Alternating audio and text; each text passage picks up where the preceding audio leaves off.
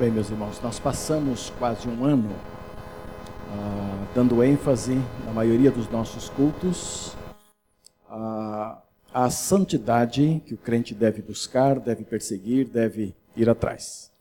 E nós percebemos durante este ano, cuja ênfase era a santidade, que quando a gente busca algo profundo com o Senhor, quando a gente busca melhorar nossa vida com o Senhor, parece que o inimigo descobre. Né? A Bíblia diz que ele anda ao derredor, anda pertinho e tal, e ele descobre o que está acontecendo, e então ele não brinca em serviço, ele começa a tentar mais duramente, mais objetivamente, mais intensamente aqueles crentes que estão buscando ao Senhor, de modo que duras provas vêm. E muitos, às vezes, se sucumbem. Outros param de buscar a santidade, talvez dizendo assim: bom, mas se o negócio é esse, eu começo a buscar e a coisa fica mais difícil, então é, preciso ter algum cuidado, né? Ah, é muito interessante que a Bíblia diz que nós somos mais bem-aventurados ainda na medida que vencemos provações. À medida que fazemos das provações degraus para subirmos mais à presença do nosso Deus. Então, a, a, as provações que vêm sobre nós, o enfrentamento a, ah, do inimigo, deve ser mantido, deve ser feito a todo instante que necessário, porque só assim você vai crescer bem. E há resultados práticos da santificação que a Bíblia fornece que são muito interessantes muito eh, necessários que a gente precisa buscar mesmo, precisa perseguir. A Bíblia diz assim: a vontade de Deus é que vocês sejam santificados. Esta é a vontade de Deus. Sabe, tem muita gente querendo acertar com a vontade de Deus, querendo buscar a vontade de Deus, querendo conhecer a vontade de Deus por todos os meios possíveis, menos pela santificação. Não vai chegar nunca. Não vai encontrar nunca, porque a Bíblia diz que a vontade de Deus prioritariamente, é a nossa santificação. Então, ou se entra pelo caminho, ou não vai se chegar onde pretende se chegar, tá certo? Então, o caminho é a santificação. O texto que eu estou lendo está em Tessalonicenses 4, 3 a 7. E eu li só a primeira parte, diz: A vontade de Deus é que vocês sejam santificados. E aí vem algumas atitudes nossas que demonstram esta santificação. Abstenham-se da imoralidade sexual, cada um saiba controlar o seu próprio corpo de maneira santa e honrosa, estou lendo na NVI, não dominado pela paixão de desejos desenfreados, como os pagãos que desconhecem a Deus. Neste assunto, ninguém prejudique seu irmão, nem dele se aproveite. O Senhor castigará todas essas práticas, como já lhes dissemos e asseguramos, porque Deus não nos chamou para impureza, mas para a santidade. Nós, Igreja do Senhor, somos chamados e comprados pelo Senhor Jesus Cristo para sermos santos, para buscarmos a santidade cada vez mais. Então eu quero trazer nesta reflexão bastante objetiva uh, alguns resultados práticos desta busca da santificação, desta identificação com a santificação que Deus pede de nós. E a primeira delas eu encontro em Hebreus 12, 10, onde a gente vê que Deus quer que você e eu participemos da sua natureza, natureza de Deus, natureza divina. E Ele quer implantar isso em nós já aqui, agora, a partir da nossa conversão. E às vezes nós tumultuamos tanto isso que fica difícil de Deus implantar a sua natureza em nós. Hebreus 12, 10 diz assim: Nossos pais nos disciplinavam por curto período, segundo lhes parecia melhor mas Deus nos disciplina para o nosso bem, para que participemos da sua santidade. Percebem isso? Deus nos disciplina para o nosso bem, para que participemos da sua santidade. Nossos pais também nos disciplinam para o nosso bem. Ah, só que eles têm um período menor de, de, de participação nessa disciplina, porque a Bíblia diz que é para ensinar a criança enquanto houver tempo, haverá um tempo que não é mais tempo de disciplinar a criança, e Deus tem todo o tempo. Desde que apresentamos uma criança ao Senhor, ainda no ventre, até a morte desta criança já adulta, é, Deus tem tempo para ensiná-la. Por isso o autor diz aqui que o tempo que o pai terreno disciplina é menor do que o tempo que Deus tem para nos disciplinar, muito menor, não é? Ah, mas ainda assim nossos pais também nos disciplinam para nós sermos, inclusive, semelhantes a eles. Os pais gostam de disciplinar, querendo que os filhos os honrem.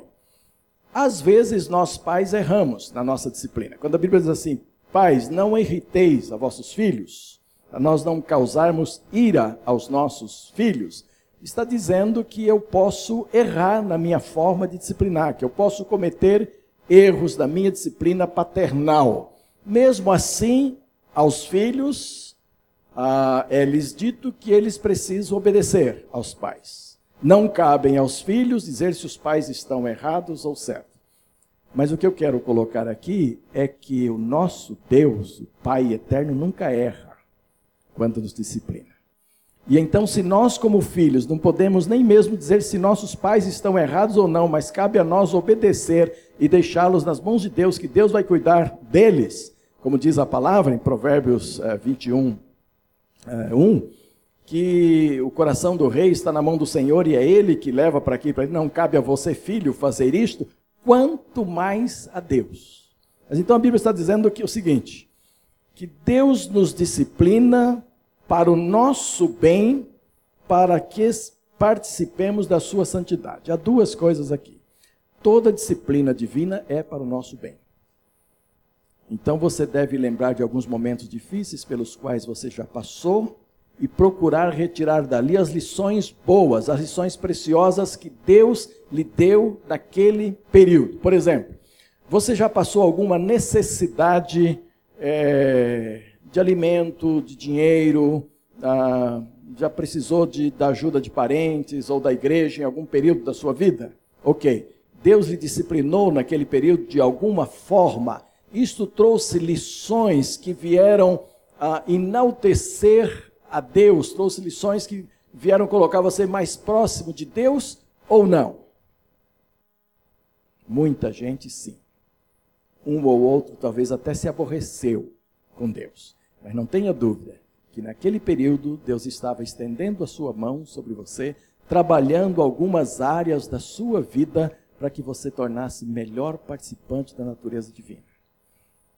O problema é que nós somos tão ruins de natureza, às vezes, tão maus de natureza, que Deus capricha conosco, trabalha conosco em períodos difíceis, depois melhora a nossa vida, nos dá condições de servi-lo melhor, nos dá recursos que estávamos precisando, e neste momento muitos de nós esquecemos de Deus.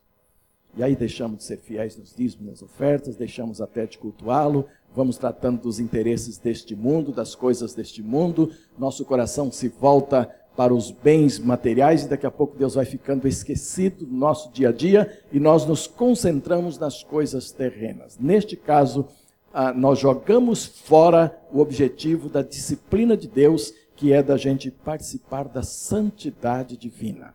Agora, meus irmãos, quando a Bíblia diz que quando Deus me disciplina, eu preciso receber essa disciplina com humildade, com determinação diante de Deus e com percepção da minha participação na natureza divina, eu posso pensar na responsabilidade nossa como crentes. Se eu sou um participante da natureza divina, eu tenho por obrigação demonstrar isto onde eu estiver vivendo junto às pessoas, em contato conosco no dia a dia. É esta participação da natureza divina que vai fazer com que você introduza a palavra no seu coração para não pecar contra Deus. Você vai vigiar para não pecar contra o Senhor por causa da natureza divina que está dentro de você, do Espírito Santo que está dentro de você e que acusa os momentos difíceis, as possibilidades de cair, de, de manchar o nome do Evangelho, manchar o nome da igreja do Senhor e até desonrar o nome de Deus. Quantas vezes fazemos isto? Porque nos descuidamos de que somos participantes da natureza divina. Então, vocês namorados, por exemplo, quando vem aquela tentação carnal forte e vocês são tentados a imaginar em adiantar suas experiências sexuais para antes do casamento e começam a pensar num motel ou num outro lugar ou numa outra possibilidade, é a natureza divina dentro de você que vai clamar e dizer, epa, Espera um pouquinho, há limites nisto. Alguém que será desonrado nisto, alguém que não deve participar disto. Ah, quando você está sendo tentado em matéria de dinheiro, a usá-lo de forma inadequada, ou a ganhá-lo de forma inadequada, ou fazer uso de forma inadequada, é o Espírito Santo do Senhor dentro de você, que conserva ali a natureza divina. Opa! Pare aí com isto. Mas eu falei de jovens namorados, mas quando você, homem casado, começa a olhar para aquela menina, para aquela moça, ou para aquela mulher do teu irmão, e começa a sentir dentro de você o desejo de cobiçá-la para si, é a natureza divina dentro de você que, epa, parado lá. Isto que você está imaginando é pecado.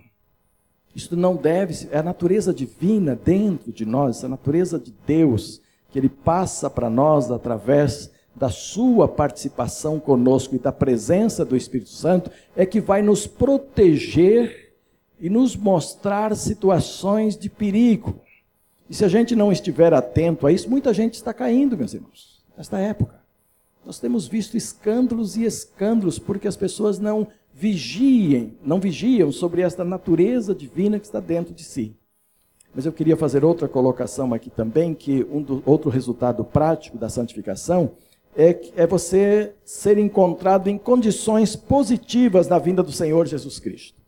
Primeira carta de Paulo aos Tessalonicenses, capítulo 5, 23, diz assim: Que o próprio Deus da paz os santifique inteiramente, que todo o espírito, a alma e o corpo de vocês sejam preservados irrepreensíveis na vinda do nosso Senhor Jesus Cristo. Olha aqui.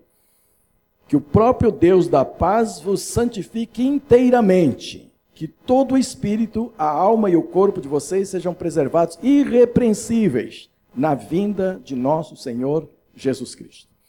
Então, a busca pela santificação, quando você está atento a isto, vigiando a isto, cuidando do seu coração, cuidando das suas intenções, cuidando do seu viver interno para com Deus e para com as pessoas, e cuidando das suas ações externas para honrar a esse Deus, ele está cuidando de uma santificação plena sobre nós.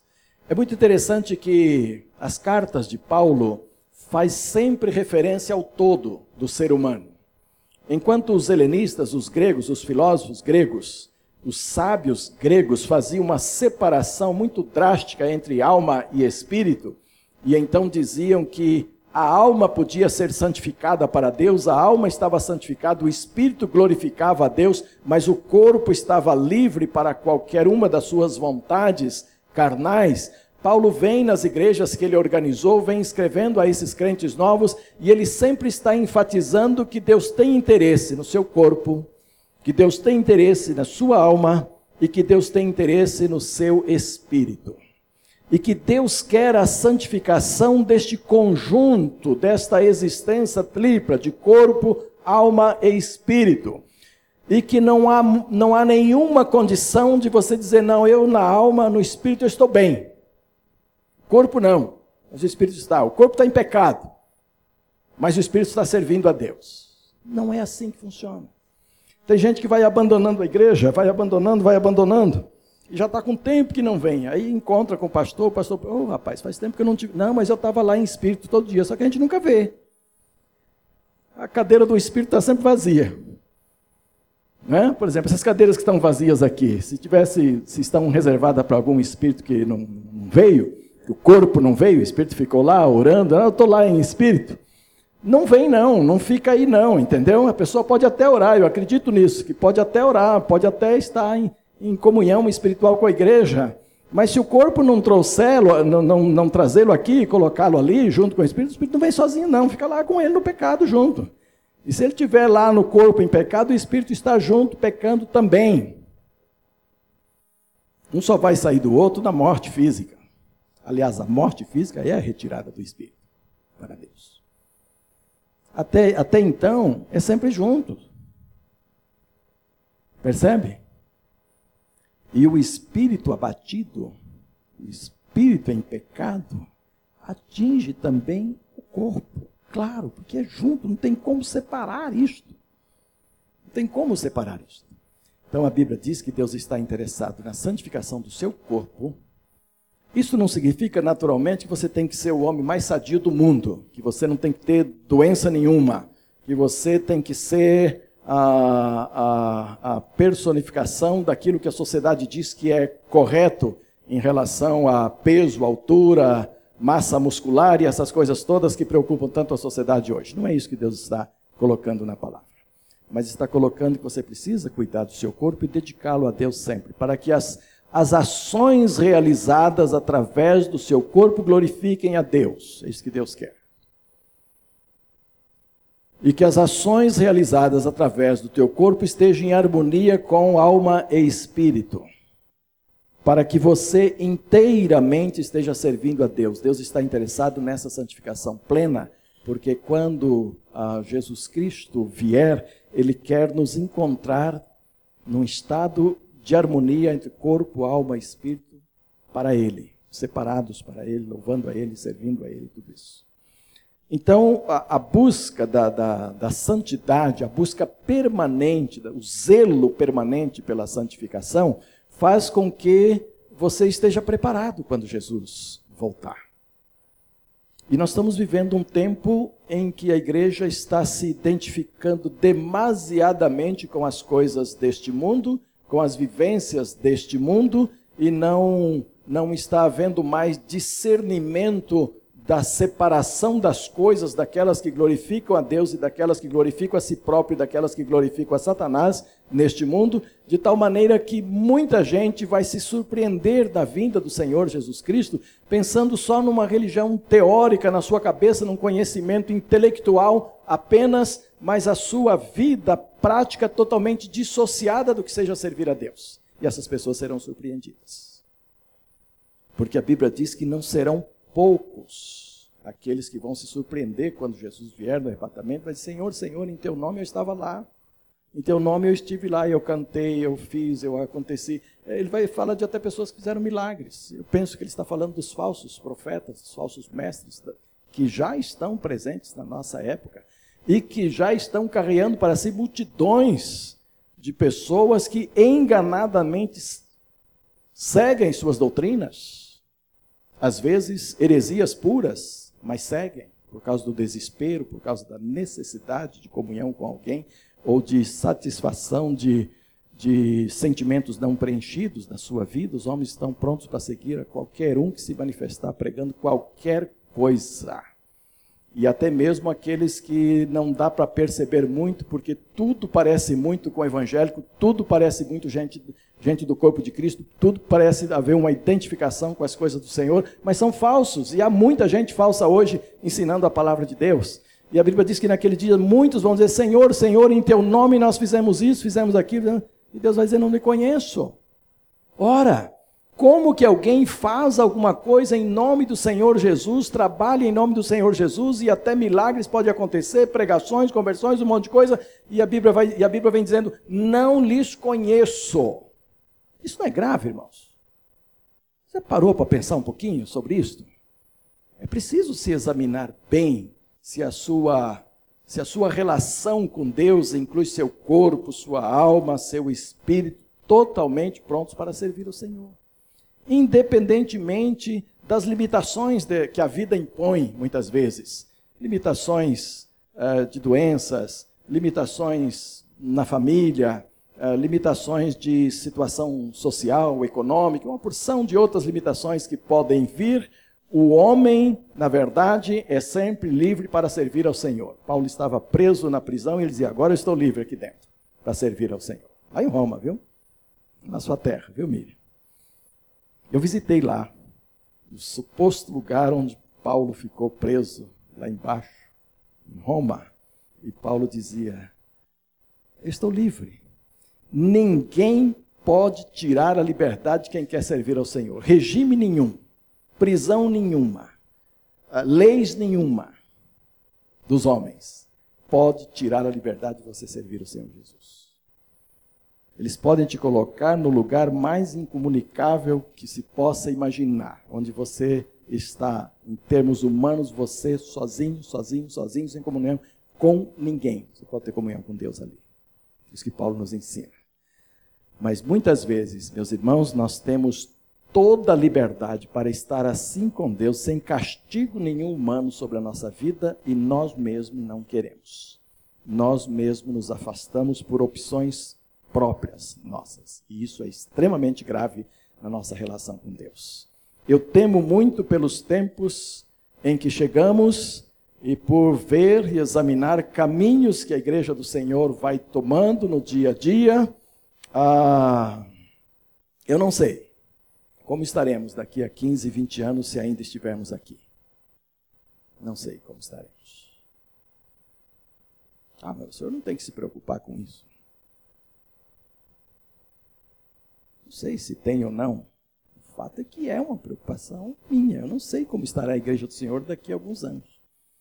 Pode ser que ela não fará diferença nenhuma mais na sociedade em que estiver vivendo naquela época. Pode ser que a retirada dela não, não, não será sentida, não será percebida, não será nem, nem, nem avaliada por quem ficar. Porque ela já não será mais um fator de diferença na sociedade a qual estará vivendo.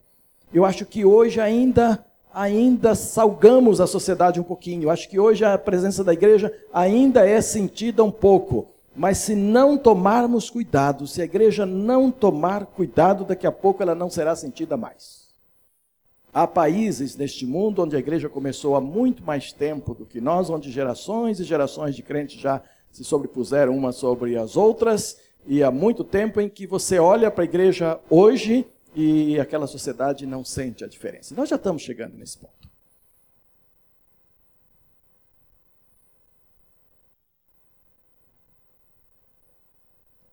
Hoje, ser crente bom e ser crente ruim é plenamente aceito. Plenamente aceito. O pessoal diz assim: bom, gente ruim e gente boa tem em todos os lugares, em todas as profissões. Já ouviu isso já? De pastores também. Não, pastores bons e pastores ruins é como advogado, é como médico, é como outra profissão qualquer. Em todo lugar tem.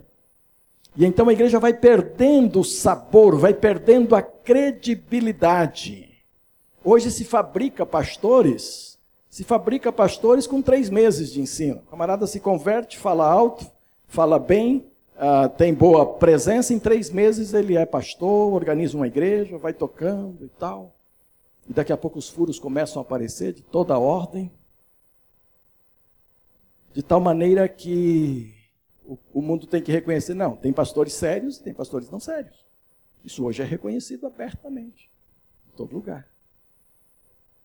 Mas houve um tempo em que pastor era considerado homem de Deus, a sua cidade inteira. E era assim respeitado, e se faziam respeitar. Mas hoje é um problema muito sério, descaracterizando a igreja do Senhor.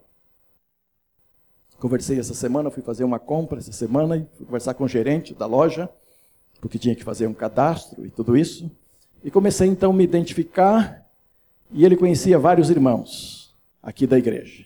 E depois eu perguntei sobre a vida religiosa dele, o interesse por igreja e tal. Eu disse, oh, pastor, vou ser bem honesto contigo. Os da sua igreja que eu conheço são gente boa. Ele citou cinco daqui que ele conhecia. Ele disse, os da sua igreja que eu conheço são gente boa. Mas o que eu vejo como crentes aí não dá vontade de ir à igreja nenhuma. O senhor me perdoe por isso. Gerente de uma loja comercial aqui. O senhor me perdoe por isso. Os que eu conheço da sua igreja são gente boa. Oh, como eu fiquei feliz. Se ele, nesses cinco, se ele não me acha uns três, dissesse isso, que esses três não valem nada. Não vale a pena. Não, não... Como é que eu ia fazer?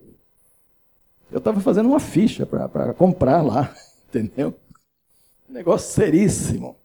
Bom, dos nossos ele falou bem, mas ele fez questão de dizer, dos que eu conheço. Agora, só citou cinco. Nós somos cerca de 800 pessoas aqui, 800 a 900 pessoas que existem na terceira igreja, que estão aí, que tem endereço, tem nome, tem tudo que a gente pode achar, pode saber quem é e tudo. Ele citou, sim, claro que ele não tem como conhecer, ele não é da igreja. Né? Nos relacionamentos dele, de um modo geral, conhecia cinco. E achou que esses cinco dão testemunho de Cristo. Mas ele estava dizendo assim: olha, saiba o Senhor que eu não sei quantos lá não prestam. Talvez haja muitos. É isso que estava no subliminar da sua palavra. Tome cuidado, porque há muitos crentes hoje que não representam bem o nome do Senhor Jesus Cristo, não cuidam da sua ética, não cuidam da sua vida ética e moral diante de Deus e diante dos homens. Somos muito fracos diante dos argumentos e a ousadia do mundo que está aí a corromper a igreja dia após dia.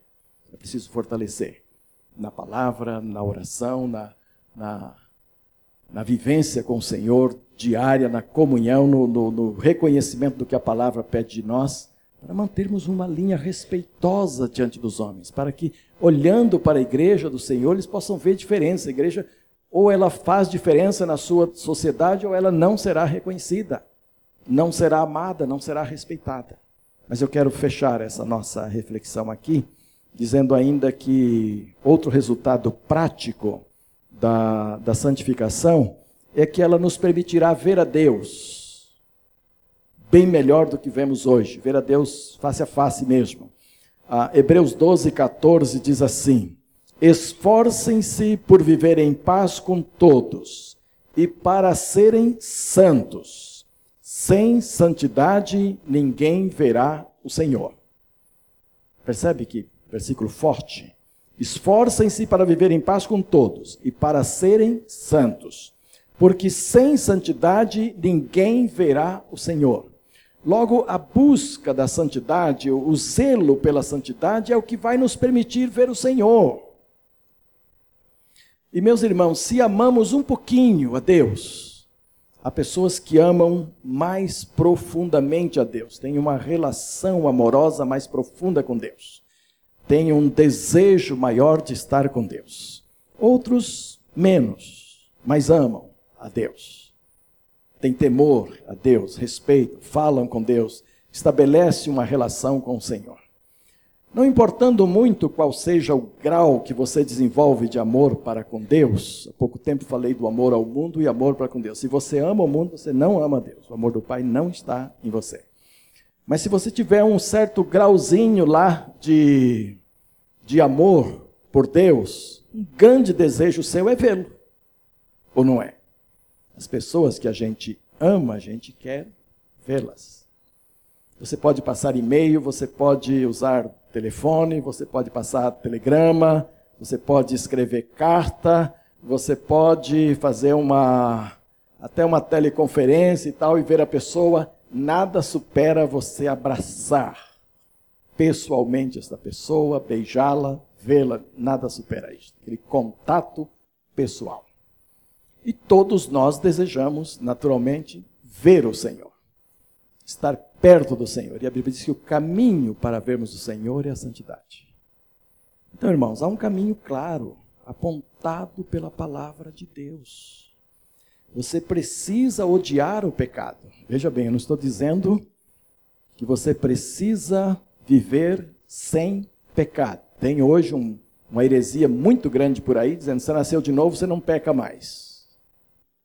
Pobre deles, pois a palavra de Deus diz que pecamos todos os dias. E a palavra de Deus diz que se nós dissermos que não temos pecado, já mentimos e isto já se constitui um pecado.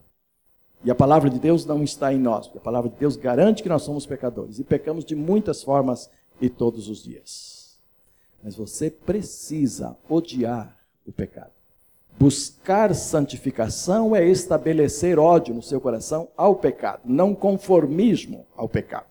Quando você começa a gostar do pecado, gostar da amizade do pecado, gostar de brincar com o pecado, você está fugindo da santificação. Não tenha dúvida. Sempre que você começar a desenvolver atitudes que mostram para você mesmo que você está gostando do pecado, você está se ausentando da santidade. Você está ficando mais distante da santidade do Senhor. Eu quero ministrar a ceia do Senhor hoje, juntamente com os diáconos aqui que vão me ajudar, é, pensando nisto. Um pastor foi dedicar a Bíblia a um novo pastor que estava sendo ordenado ao ministério. Quando nós ordenamos pastores ao ministério, há várias tarefinhas que são feitas na noite do concílio. Um é o pregador, o outro é quem vai ler a ata, quem fez a ata vai ler a ata, o outro vai apresentar a igreja ao pastor se ele estiver tomando posse naquela noite, e um pastor vai fazer a apresentação da Bíblia. E eu participei de um concílio deste quando um pastor foi apresentar a Bíblia para o seu novo colega, recém-ordenado, e, e ele escreveu na antecapa da Bíblia, ele escreveu para aquele novo pastor, dedicando a Bíblia àquele pastor, dizendo o seguinte: Ou este livro te afastará do pecado, ou o pecado te afastará deste livro. E foi isso que ele leu para entregar a Bíblia ao pastor. Eu vou te entregar agora, em nome da igreja, estou lhe entregando a Bíblia que a igreja está lhe dando para marcar a ordenação. Normalmente, todos os membros do concílio assinam aquela Bíblia, o pastor guarda aquilo de lembrança. Se perguntarem cadê a sua, eu não tenho mais. E já contei essa história um dia, o pessoal achou até engraçadinho. Eu não ia pregar um dia, era na minha mesma igreja, eu era o pastor da igreja, mas não estava pregando, fiquei sentadinho ali com a minha Bíblia de ordenação ao ministério. Sentou-se um bêbado ao meu lado e começou a perturbar, porque queria uma Bíblia, queria uma Bíblia, queria uma Bíblia, e ele estava perturbando demais o, pregador, eu dei a minha Bíblia para ele. E ele não esperou o culto terminar, saiu com a Bíblia, nunca mais eu vi a Bíblia. Minha Bíblia tinha 17 assinaturas de pastores que participaram do meu conselho. O que eu espero é que essa Bíblia, de alguma forma, tenha sido benção na vida dele, porque, para mim, a única diferença é que ela tem essas assinaturas, foi a Bíblia do conselho. Né? Do mais, ela é a palavra de Deus como outra qualquer, e eu tenho tantas. Entendeu? Mas aquele pastor, ao entregar, leu ou este livro te afastará do pecado, ou o pecado te afastará deste livro. Já tem muita gente afastada da palavra de Deus, e provavelmente por causa de pecados na vida. O negócio é sério. Eu quero convidar os diáconos, diaconisas, que vão me ajudar na mesa, para virem agora.